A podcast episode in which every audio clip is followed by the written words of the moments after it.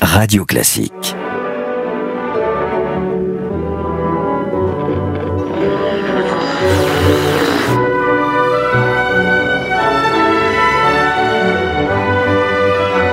Il faut parler des femmes aujourd'hui. On écrit beaucoup de livres sur les grandes figures féminines de l'histoire. On, organise des colloques, des réunions sur le sujet. C'est beaucoup plus qu'un effet de mode. Je pense que c'est un rattrapage nécessaire.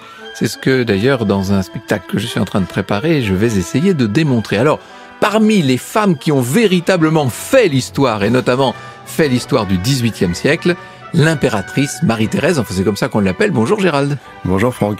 Elle n'était pas impératrice, en fait, elle était l'épouse de l'empereur. Mais dans la pratique, c'est elle qui dirigeait l'empire. Alors on a vu, on a vu pas mal de femmes hein, dans les dans les épisodes précédents, mais euh, on va parler aujourd'hui de l'impératrice Marie-Thérèse d'Autriche, alors qui est connue pour son courage et son dévouement. Elle n'était pas destinée à régner. En, en, réalité, et pourtant, elle va se révéler une grande souveraine pendant pratiquement quatre décennies, c'est-à-dire 40 ans. Alors il y a un point que je vais développer. Euh, le pouvoir amène les dirigeants à se trouver parfois en situation de paradoxe et, euh, et elle n'échappe pas à la règle. On va voir ça, c'est intéressant.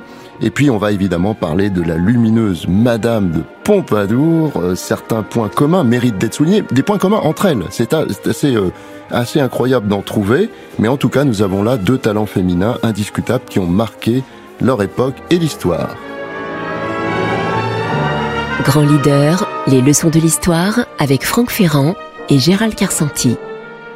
Avec Wooz, le logiciel leader du staffing qui fait briller vos talents. whoz.com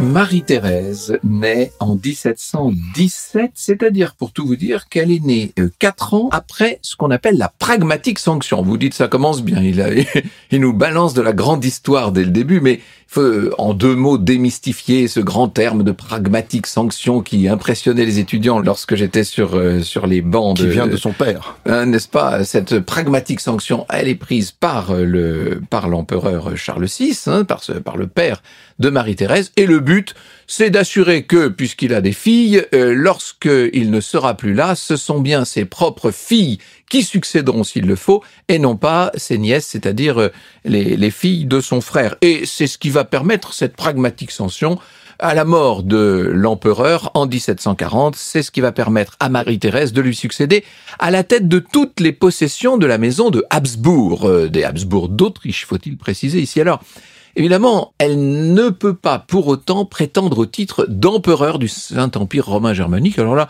pour des raisons simples, c'est que les femmes ne peuvent pas succéder. Les femmes ne peuvent pas devenir euh, empereur ou impératrice, disons. Et donc, euh, eh bien, il va y avoir un premier empereur qui est euh, qui est élu, c'est l'électeur de Bavière. Vous savez que le trône du Saint-Empire était un trône électif, et c'est l'électeur de Bavière qui est élu en 1742, Charles VII en attendant que le mari de Marie-Thérèse, puisqu'en 1735 elle a épousé François de Lorraine, le duc de Lorraine, ça, ça il faut d'ailleurs que on développe cette dimension lorraine de la famille euh, de la famille de Marie-Thérèse. C'est en 1745 que son mari, donc François de Lorraine, va être élu à son tour. Et là, on va pouvoir parler de l'impératrice euh, Marie-Thérèse, mais impératrice dans le sens où elle est l'épouse de l'empereur donc. En vérité, c'est elle qui dirige tous ces États autrichiens des Habsbourg, la Bohème, la Moravie, etc. L'Autriche, bien entendu, c'est elle qui va mener une politique euh, euh, extrêmement ferme. C'est un despote éclairé et on va y revenir, bien sûr, on va développer ça, euh, Marie-Thérèse. C'est une de ces femmes qui, on a parlé déjà de l'impératrice Catherine de Russie, on pourrait évoquer bien sûr l'impératrice Élisabeth, qui est euh, l'impératrice Élisabeth de Russie, qui est sa stricte contemporaine. Ce sont ces grandes despotes éclairées qui veulent développer les lumières tout en tenant l'État euh, d'une main d'une main d'acier en l'occurrence, on peut dire de Marie-Thérèse, j'allais dire de l'impératrice Marie-Thérèse, allez, de toute façon, ça va nous échapper pendant toute l'émission.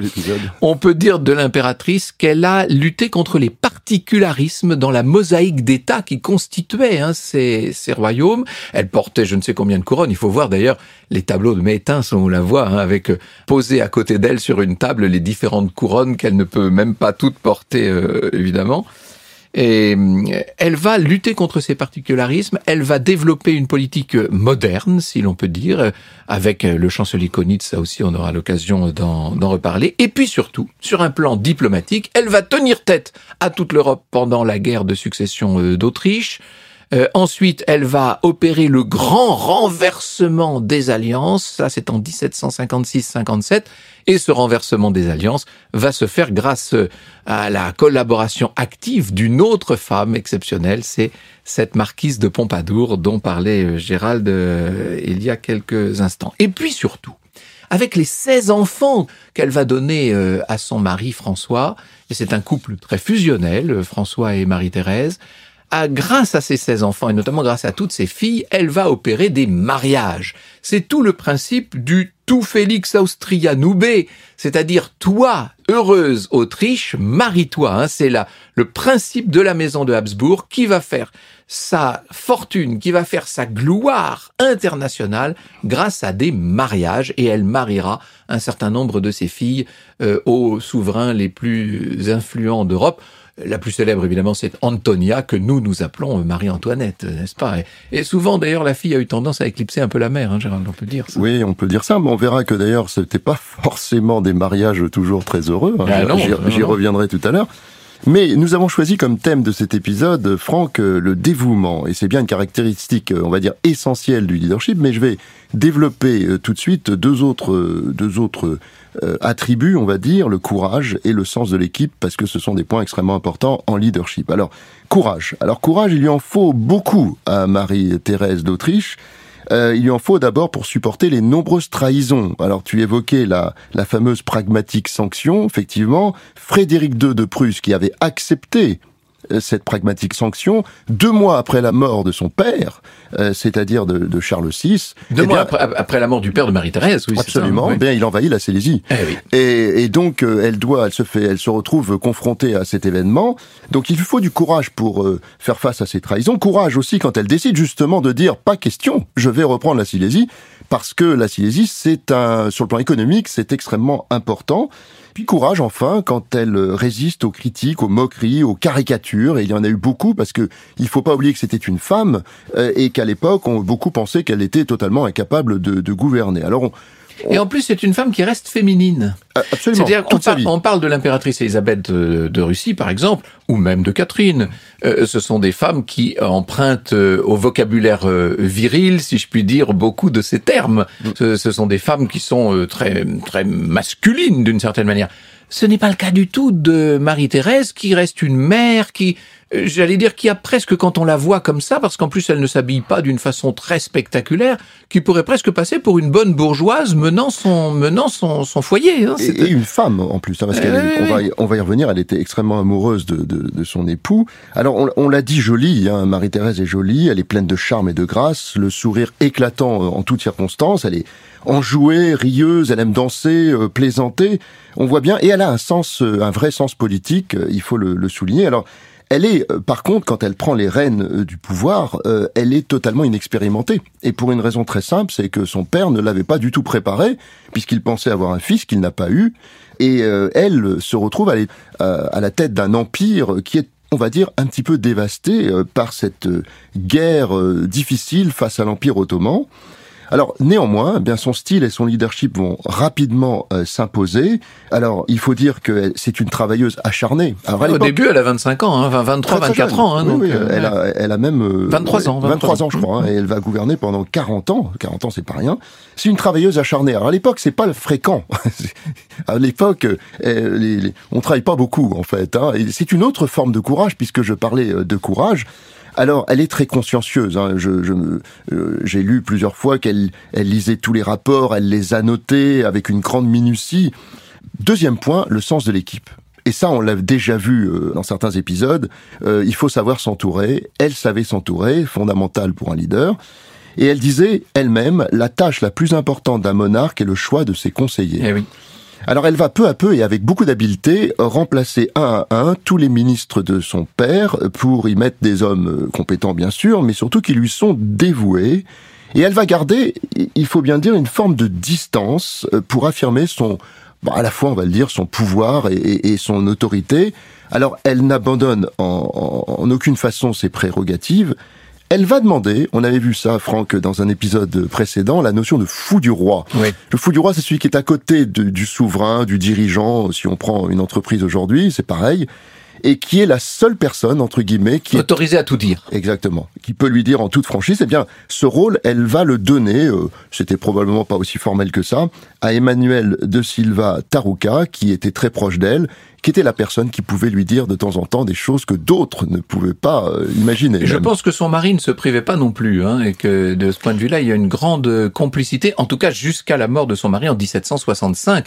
Les 15 dernières années de la vie de Marie-Thérèse seront beaucoup plus difficiles après 1765 euh, jusqu'en 1780 à sa mort, et notamment sous le règne de son fils Joseph II, qui est beaucoup moins malléable que l'avait été François et qui veut, euh, qui estime que son tour est venu. Et donc il y a une fin de règne de Marie-Thérèse qui est un peu triste, disons les choses. Et qui va entraîner l'Empire parfois dans des situations très compliquées Exactement. que, euh, l'impératrice va devoir gérer.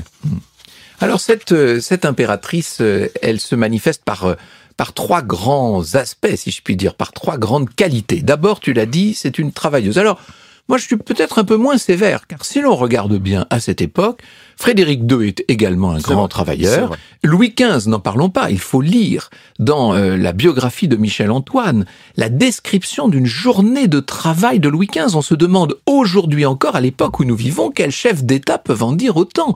Ce sont des, des heures et des heures, euh, plus de 12 heures par jour de travail acharné sur les dossiers, à l'alias, dans les conseils. Le roi de France, par exemple, tient six conseils par semaine. Bon, eh bien, c'est la même chose avec cette Marie-Thérèse qui... euh, qui, euh, qui travaille euh, énormément et on dit que sa lumière reste, euh, sa, sa lampe reste allumée très tard le soir, n'est-ce pas Alors que toutes celles du, du, du palais de Schönbrunn sont déjà éteintes. La deuxième chose qu'on peut dire de Marie-Thérèse, elle a de l'audace, elle n'a pas peur. C'est vrai que le chancelier Konitz, de ce point de vue, va beaucoup l'aider. Starrenberg aussi, elle a des conseillers qui sont très remarquables. Mais c'est une femme qui n'hésite pas à bousculer l'ordre établi, peut-être tout simplement parce que pour accéder au pouvoir et aux fonctions qui ont été les siennes et, et à la plénitude de ses fonctions, elle a été obligée de bouleverser l'ordre Il- établi. Il, lui fallait s'imposer. Et il lui fallait s'imposer. Donc elle, elle a pris cette habitude et notamment, il y a ce moment tout à fait extraordinaire du renversement des alliances où, j'allais dire, elle n'a pas peur. C'est pas rien de, de transformer complètement le jeu des alliances euh, en Europe. Et puis, troisième chose, ça reste une mère maternante pour sa propre famille, bien sûr, mais aussi pour euh, l'Autriche et pour ses différents peuples qu'elle regarde comme ses enfants et qu'elle traite de cette manière avec une espèce de mélange d'autorité, parce qu'elle a férule de Marie-Thérèse, quand elle donne des ordres, elle entend bien être euh, écoutée, et en même temps une forme de douceur et de compréhension. Elle est la mère nourricière, un peu, d'une certaine manière. Donc beaucoup de travail, beaucoup d'audace, beaucoup de, de bonté, euh, ça fait des qualités éminentes. Et voilà pourquoi aujourd'hui encore, elle peut faire figure de modèle pour un grand nombre de, de gouvernants, de leaders, puisque nous nous les appelons comme ça ici. Alors, je reviendrai sur la notion de dévouement, hein, qui est le, le sujet d'aujourd'hui. Euh, mais euh, je voudrais parler euh, de cette notion de paradoxe que j'évoquais en, en introduction. Alors, on a d'elle, de Marie-Thérèse, l'image d'une reine des cœurs, on va dire, hein, qui aimait autant son peuple, euh, ses sujets que ses enfants. Mais les choses sont toujours plus complexes qu'elles n'y paraissent, hein, on le sait bien. Et euh, bah, c'est empli, euh, la, vie- la vie est emplie de, de paradoxes, et c'est ce qu'on va essayer de, de voir. J'en vois trois. Le premier, c'est vis-à-vis de ses enfants. Alors effectivement, euh, comme toute mère, elle les aime, elle prend grand soin de leur éducation, elle veut qu'ils soient modestes, euh, c'est important. Elle veut qu'ils ne soient pas trop autoritaires, euh, d'une certaine façon, qu'ils soient, euh, qu'ils fassent preuve d'humilité, ce qui est une qualité pour un, un futur dirigeant. Et bien sûr, elle veut qu'ils reçoivent toutes les, on va dire, les enseignements de l'esprit euh, et de la connaissance nécessaires pour euh, faire face à toutes les situations et honorer euh, euh, leur rang en toutes circonstances. Mais euh, elle va aussi, et c'est ça le pendant, et c'est un premier paradoxe, utiliser finalement, les utiliser euh, pour servir les intérêts de la couronne. Et ainsi, comme tu le disais, elle va euh, marier euh, ses filles, notamment, euh, parfois euh, au détriment de véritables histoires d'amour. Alors Ah, ça, j'aime oui. bien, je répète cette citation que tu as que tu as donnée tout à l'heure. Les autres font la guerre, mais toi, heureuse Autriche, tu te maries. Parce que Félix Austria Noubé, Exactement, mais ça dit tout en, en réalité. Alors, comme le dévouement, c'est justement sa marque de fabrique, elle attend la même chose des autres. Hein. c'est ce qu'on appelle le, le, le, la notion de sacrifice. Hein. c'est une sorte de dévouement sacrificiel et la couronne d'abord. C'est ça, on pourrait dire la couronne. Les couronnes même en l'occurrence. On pourrait dire, elle en, a beaucoup. Elle. En l'occurrence, elle en a plusieurs. Alors, on a cité Marie-Antoinette qui va être fiancée puis mariée au futur Louis XVI. Bon, pas sûr que ce soit un grand cadeau. Et puis après, il y a eu Marie-Caroline. C'était encore pire parce qu'elle va épouser Ferdinand Ier, roi euh, des deux Siciles. Alors l'homme était brutal. Le euh, napolitain. Il était fort laid. Euh, enfin, c'était pas un cadeau. Et elle disait, Marie-Thérèse, faut écouter ça. Elle disait euh, qu'elle n'osait plus regarder sa fille dans les yeux. Alors c'est pour dire que euh, ça devait pas être, c'était pas vraiment un cadeau. Le deuxième paradoxe sur les trois que je citais, c'est autour de sa piété, qui n'est pas à discuter. Hein. Elle est incontestable, elle était extrêmement pieuse. Euh, le comte de Villermont, dans son autobiographie de, de 1895, disait son cœur aimant et généreux par nature était pénétré de la notion vraiment chrétienne de ses devoirs. Alors on imagine toujours que la religion mène à plus de tolérance et respect euh, des autres, mais elle était capable de dire, alors il faut tout de suite dire, par précaution oratoire, qu'on est dans une autre période, hein. on est dans une autre époque, euh, aujourd'hui évidemment les choses seraient différentes, mais elle disait quand même, je déteste les protestants, mais et je hais les juifs. Mais alors justement, c'est quand même très intéressant parce qu'on est dans l'Autriche ultra-catholique, c'est le pays du catholicisme par définition, et dans cette Autriche, elle a, elle, un comportement familial, personnel, une, elle a un regard sur la religion qui pourrait faire penser à du protestantisme, justement. Elle a cette espèce de, de rigueur, elle a cette espèce de, de très grande, de très grande, euh, comment dirais-je, volonté d'éviter à sa famille et à ses enfants euh, toutes les toutes les dérives, toutes les vanités, etc., qui font penser à une euh, éducation euh, protestante et au protestantisme germanique notamment. C'est assez, c'est un paradoxe ça pour le coup. C'est vrai parce qu'elle était d'une certaine façon, quand on étudie le, protestantisme, on voit qu'elle était à la frontière, en tout cas euh, sur un plan comportemental, comportemental et du positionnement. Alors personne ne se doute encore que c'est quand même cette jeune impératrice a aussi une, âme d'acier. Hein. C'est-à-dire qu'elle est, tu le disais tout à l'heure, hein, elle est capable de prendre des décisions, elle est audacieuse et elle ne se, elle, s'embête pas trop. Hein. Quand il faut prendre des décisions, elle les prend. Alors le dernier paradoxe dont je voudrais parler, c'est paradoxe cette fois-ci d'ordre intellectuel. Alors elle crée une académie, on pourrait presque, avec une bibliothèque immense, je crois qu'il y a 30 000 références, un peu l'équivalent de celle qu'avait euh, euh, bâtie euh, Alexandre le Grand à, Alexandrie.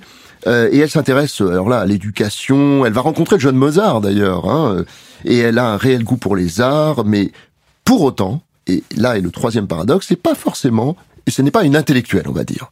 Les Lumières, à l'inverse de la Grande Catherine, elle les voit plutôt comme un danger. Les philosophes, pour elle, hein, ils peuvent créer un problème pour l'équilibre des États et finalement des religions. Oui, ça n'est pas un esprit très ouvert, ça il faut le dire. Quand elle reçoit le, petit euh, Wolfgang, le petit Mozart, avec sa sœur Nanner, ils sont, ils arrivent à la cour avec leur père, bien sûr, Léopold, et euh, Mozart va grimper sur les sur les genoux de l'impératrice. Lassen Sie nous, liebe Mozart, laissez-nous, euh, cher Mozart, dit-elle, ich habe kleine Kinder so gern. J'aime tellement les petits enfants. Elle va être capable, cette impératrice, de retourner les alliances en Europe, et pour ça, elle aura besoin de l'alliance de Madame de Pompadour.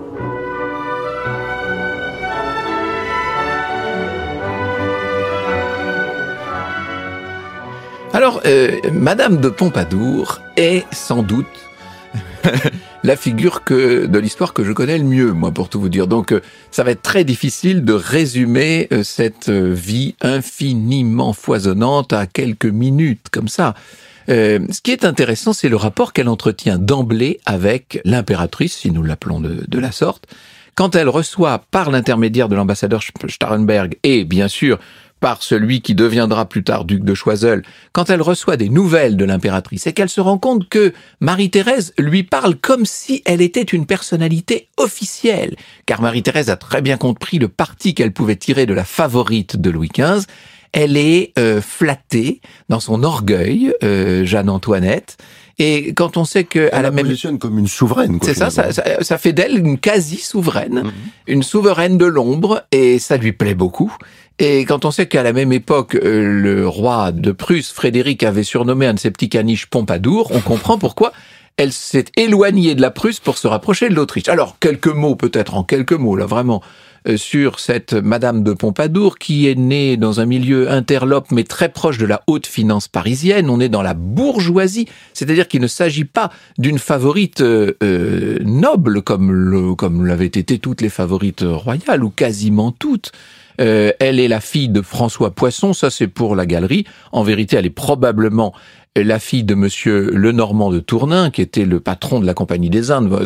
C'est un peu le CAC 40 de l'époque. Hein. On est vraiment dans, la haute finance de l'époque. Et euh, son parrain ou père naturel, on ne le saura jamais vraiment, va la marier à son propre neveu, monsieur Lenormand d'Étiole, ce qui va faire d'elle une jeune bourgeoise extrêmement lancée dans la haute société parisienne. Et comme elle est très belle, très intelligente, très gracieuse, qu'elle chante, qu'elle danse, qu'elle compose des poèmes, enfin elle fait tout cette femme-là, euh, elle devient bientôt, disons les choses, un peu le, le gourou l'égérie euh, du, du tout Paris, si j'ose ce, ce petit anachronisme. Incontournable. Et comme elle ne rêve que d'une chose, et le clan qui est autour d'elle ne rêve que de la même chose, c'est d'accéder à l'alcôve royale, lorsque le roi Louis XV renvoie sa favorite en titre, Madame de Châteauroux, après la maladie de Metz, on est en 1744, eh bien, euh, Madame de euh, Madame d'Étiole va se placer sur le chemin du roi qui va à la chasse. Elle est tantôt, nous disent les frères Goncourt,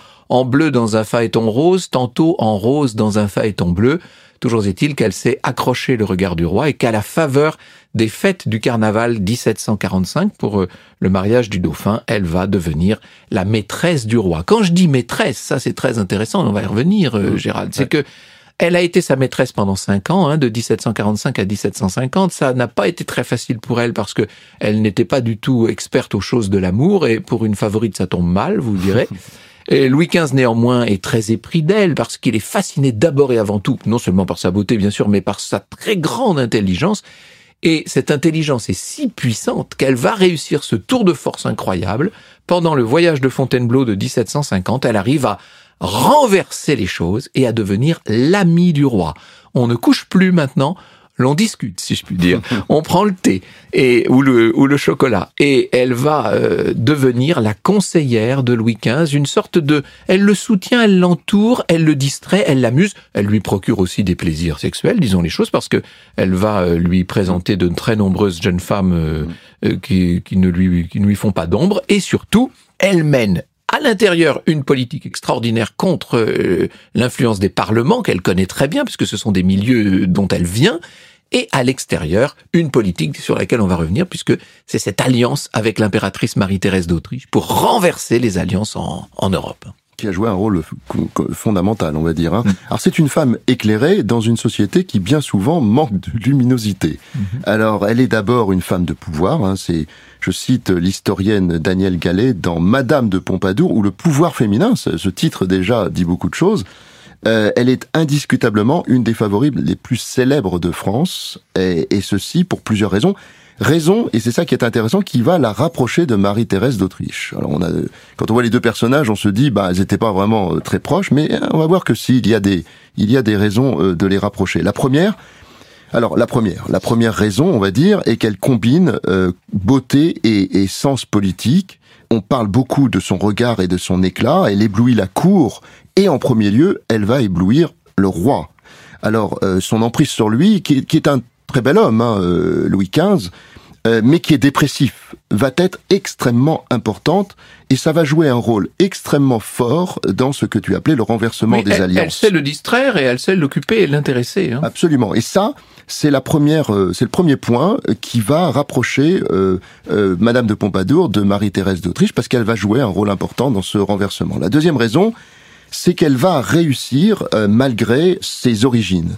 Il faut dire que c'est des origines qui sont pas euh, celles de certaines personnes qui étaient à la cour de Versailles. Le roi va lui offrir quand même le domaine de Pompadour, ce qui va l'aider bien entendu. Oui, c'est-à-dire qu'elle est faite marquise euh, pendant le, ça c'est pendant l'été de Fontenoy en 1745. Il faut qu'on puisse la présenter à la cour, donc on lui donne ce domaine.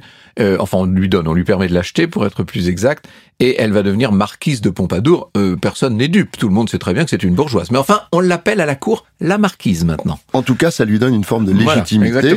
et elle va faire preuve de résistance face aux médisances et à l'adversité. Et c'est le deuxième point avec Marie-Thérèse d'Autriche, puisque je disais tout à l'heure qu'elle-même avait dû lutter contre les mensonges, les critiques, etc. Troisième raison, sa clairvoyance. On parlait tout à l'heure de son intelligence, son sens politique, et c'est ce qui va lui permettre de durer en réalité, parce que elle sait que son statut de favorite est assez euh, fragile. Alors euh, pourquoi? Ben Parce que d'abord, euh, comme tu le disais tout à l'heure, elle n'est pas très portée sur euh, sur le sexe, disons-le, et euh, sa femme de ménage dira Madame était froide à l'excès pour l'amour. Oui, c'est Madame Duhosset qui dit ça, hein, qui était sa femme de chambre. Alors elle va suivre tout un, elle va avoir toute une sorte de médication, de médicaments pour essayer de s'en sortir, mais rien n'y fait vraiment. Mais elle a cette intelligence de se dire, euh, de toute façon, euh, il vaut mieux organiser le futur, et elle va faire ce que le prince Potenkin, on se rappelle de notre voilà, épisode, voilà. va faire pour que la grande Catherine, quand il a décidé finalement de passer à autre chose, il va aller chercher euh, euh, de jeunes gens euh, pour euh, la grande Catherine. Et bien elle, elle va chercher, comme tu le disais tout à l'heure, des jeunes filles pour euh, Louis XV. Euh, alors, elle va essayer de d'égayer sa vie aussi de d'autres façons. Hein, en- Avec le théâtre, le théâtre, euh, voilà. Mais elle va surtout avoir cette intelligence de passer du statut de maîtresse charnelle, on va dire, à celui de conseillère ou de confidente. Et ça, c'est encore un autre point commun avec Marie-Thérèse d'Autriche, parce que toutes les deux aimaient, euh, entre guillemets, le- leur, leur, leur partenaire. Alors pour l'un, c'était euh, le conjoint, pour l'autre, c'était euh, le roi Louis XV. Mais euh, alors que Marie-Thérèse d'Autriche va fermer les yeux sur les il faut bien le dire, les tromperies de son époux, eh bien, Madame de Pompadour, elle, elle va organiser l'inévitable. Et puis, la dernière raison, eh bien, c'est lié à son éducation. Parce qu'il faut dire qu'elle est, euh, elle a une éducation bien supérieure à toutes les femmes qui étaient à Ah oui, Versailles tout à fait à, à l'époque. oui. Elle apprend l'art de la conversation, euh, les valeurs de l'esprit. Elle sera aux côtés des philosophes des Lumières. Alors là, pour le coup, euh, elle, rejoint plutôt la, grande Catherine. Alors les écrivains avec elle ont la liberté de répandre leurs jugements, euh, de, de, de prôner la monarchie éclairée. Et là, par contre, c'est une différence notable avec Marie-Thérèse d'Autriche. Alors du coup, en fait, les points communs s'arrêtent là, malgré tout, parce que les deux personnalités sont très très différentes. Je voudrais quand même dire un dernier point sur euh, Madame de Pompadour, c'est que elle était tourmentée. C'est une femme tourmentée. C'est une femme qui était, euh, qui avait une forme d'insatisfaction. Euh, elle était, on, on dit, les contemporains disent qu'elle vivait tout le temps sur les charbons Mais pour ardents, cause, hein, oui. voilà, et sur le qui vive, et, et qu'elle meurt.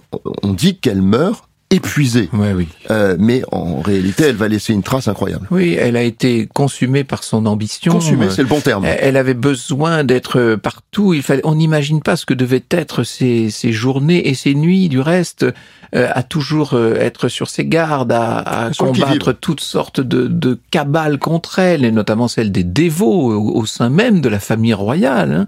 Elle n'était pas bien acceptée cette Pompadour. Vous savez qu'on avait construit pour elle une route spéciale pour qu'elle puisse euh, se rendre dans les différents châteaux chez ses amis, etc., sans passer par Paris, parce qu'on craignait que le peuple ne la, ne la déchire en charpie si jamais il tombait dessus. Elle était profondément impopulaire. On n'imagine pas à quel point d'ailleurs. Et cette, cette Madame de Pompadour, euh, c'est intéressant parce que elle est euh, incroyablement fine. euh, elle va savoir avec euh, le cardinal de Bernice, qui est son grand ami et qui va servir de, de comment dirais-je, qui va devenir l'interlocuteur de Kaunitz dans le renversement des, des alliances de 1756. Avec le cardinal de Bernice, elle pense faire une chose très intelligente, c'est-à-dire que on, on tourne le dos à l'alliance prussienne, euh, on laisse tomber les protestants allemands, on va s'intéresser aux catholiques autrichiens, et ce sont deux grandes nations catholiques qui vont s'entendre. Deux grandes nations catholiques qui, en l'occurrence, sont quand même nées pour se haïr, puisque ce sont les Bourbons d'un côté, les Habsbourg de l'autre. Le cardinal de Richelieu a dû se retourner dans sa tombe, hein, mais peu importe. En tout cas, elle a voulu faire ce renversement d'alliance qui a conduit à la guerre de sept ans. Cette guerre de sept ans, elle se conclut en 1763 par l'épouvantable traité de Paris qui met fin à la à l'hégémonie française sur l'Europe. Et il faut dire les choses, ça a été l'une des grandes catastrophes euh, de l'histoire de France, cette affaire. Et ce qui est intéressant, c'est que si l'on regarde le règne de Louis XV, et là je suis obligé de prêcher contre ma chère Pompadour, ça, ça- ça ne s'invente pas, mais soyons un peu honnêtes une seconde. Si l'on regarde le règne de Louis XV, c'est un règne extrêmement heureux entre l'avènement du roi euh, en 1715 et mettons en 1723 si l'on compte la fin de la Régence, et euh, 1742 la mort de- du cardinal de Fleury. Il y a une petite période intermédiaire de 2-3 ans difficile en- de 42 à 45, et puis il y a cette faveur de Madame de Pompadour de 45 à 64. Ce sont tous les malheurs du règne. Et là, il se passe tellement de mauvaises choses à cette époque avec, ça commence avec la paix d'Aix-la-Chapelle. Enfin, on va pas tout reprendre, mais c'est un moment très difficile. Et puis, à partir de 1765, c'est une sorte de reprise en main. Après la mort de Madame de Pompadour, la fin du règne de Louis XV sera relativement brillante, avec notamment Choiseul et surtout le, coup d'État Maupoux et euh, euh, d'Aiguillon et l'abbé Terray. Hein. C'est ce triumvirat de la fin du règne de Louis XV qui va redonner des couleurs à la monarchie. Donc, il y a un moment difficile qui dure 20 ans, et comme par hasard, ça correspond exactement à la période de la faveur de Madame de Pompadour. De ce point de vue-là, ça fait une très grosse différence avec l'impératrice Marie-Thérèse, qui elle, au contraire, a eu un règne brillant. Hein. C'est là a une grosse différence, mais ça me permet de revenir sur ce que tu disais tout à l'heure, puisqu'on avait évoqué le leadership de l'ombre déjà. Hein. et en fait, finalement, au fond, quand on réfléchit, elle a été, d'ailleurs Marie-Thérèse l'a considéré un peu comme ça, a été une sorte de premier ministre de l'ombre en fait. Ah oui, bien sûr, absolument. Alors le seul problème, c'est qu'elle n'a pas toujours euh, pris ou fait prendre des décisions bah, euh, pertinentes. Euh, alors Néanmoins, je voudrais citer, euh, après la, la c'était pendant la guerre de, de 7 ans et, et, la fameuse déroute de, de Rosbach, eh oui. euh, elle aurait dit une phrase qui est intéressante parce que euh, ça va nous rappeler quelque chose. Elle aurait dit au roi, il ne faut pas s'affliger, vous tomberiez malade. Après nous, le déluge. Oui, alors on ne sait pas si c'est vrai. C'est sous la vie qui dit ça. Oui, oui, oui. On sait, on, si c'est elle, en tout cas, on sait enfin d'où vient l'origine de cette citation. en tout cas, on peut dire de Madame de, de Pompadour qu'elle aura été bercée par l'amitié de l'impératrice d'Autriche. Ça a été peut-être son plus grand triomphe, ça a été sans doute aussi sa plus grande erreur, probablement. Et de ce point de vue-là, on peut dire de Marie-Thérèse qu'elle a utilisé Pompadour, en vérité. Marie-Thérèse qui, elle, continue de mener ses affaires. Et n'oublions pas qu'en 72, c'est-à-dire huit ans avant de mourir, elle procède au premier partage de la Pologne, très important. Ça aura des conséquences géopolitiques fondamentales jusqu'à la fin du XXe siècle. Hein. Ce partage de la Pologne voulu par Marie-Thérèse montre à quel point cette femme de tête sait où elle va. C'est un, de ce point de vue, c'est un leader. Là, il n'y a pas de, il y a pas de féminin pour leader, comme on dit. Euh, on dit une, une leader. C'est vrai qu'on dit leader hein, et que ça englobe les, les hommes et les femmes. Alors, je voudrais euh, conclure en, sur le dévouement. Hein, une vie de dévouement, on peut dire pour Marie-Thérèse d'Autriche. La première des vertus est le dévouement à la patrie, dira Napoléon Bonaparte. Alors, Dévouement car elle faisait passer les autres avant sa propre personne. Ça, on l'a vu et on l'a dit. Dévouement à ses enfants, tout d'abord, euh, comme nous l'avons évoqué. Dévouement à son époux, euh, un homme qu'elle aimait par-dessus tout. Dévouement à son peuple. Euh, elle est la mère bienveillante. On peut même dire ses peuples, elle, dans son Oui, ses hein. peuples avec toutes ses couronnes.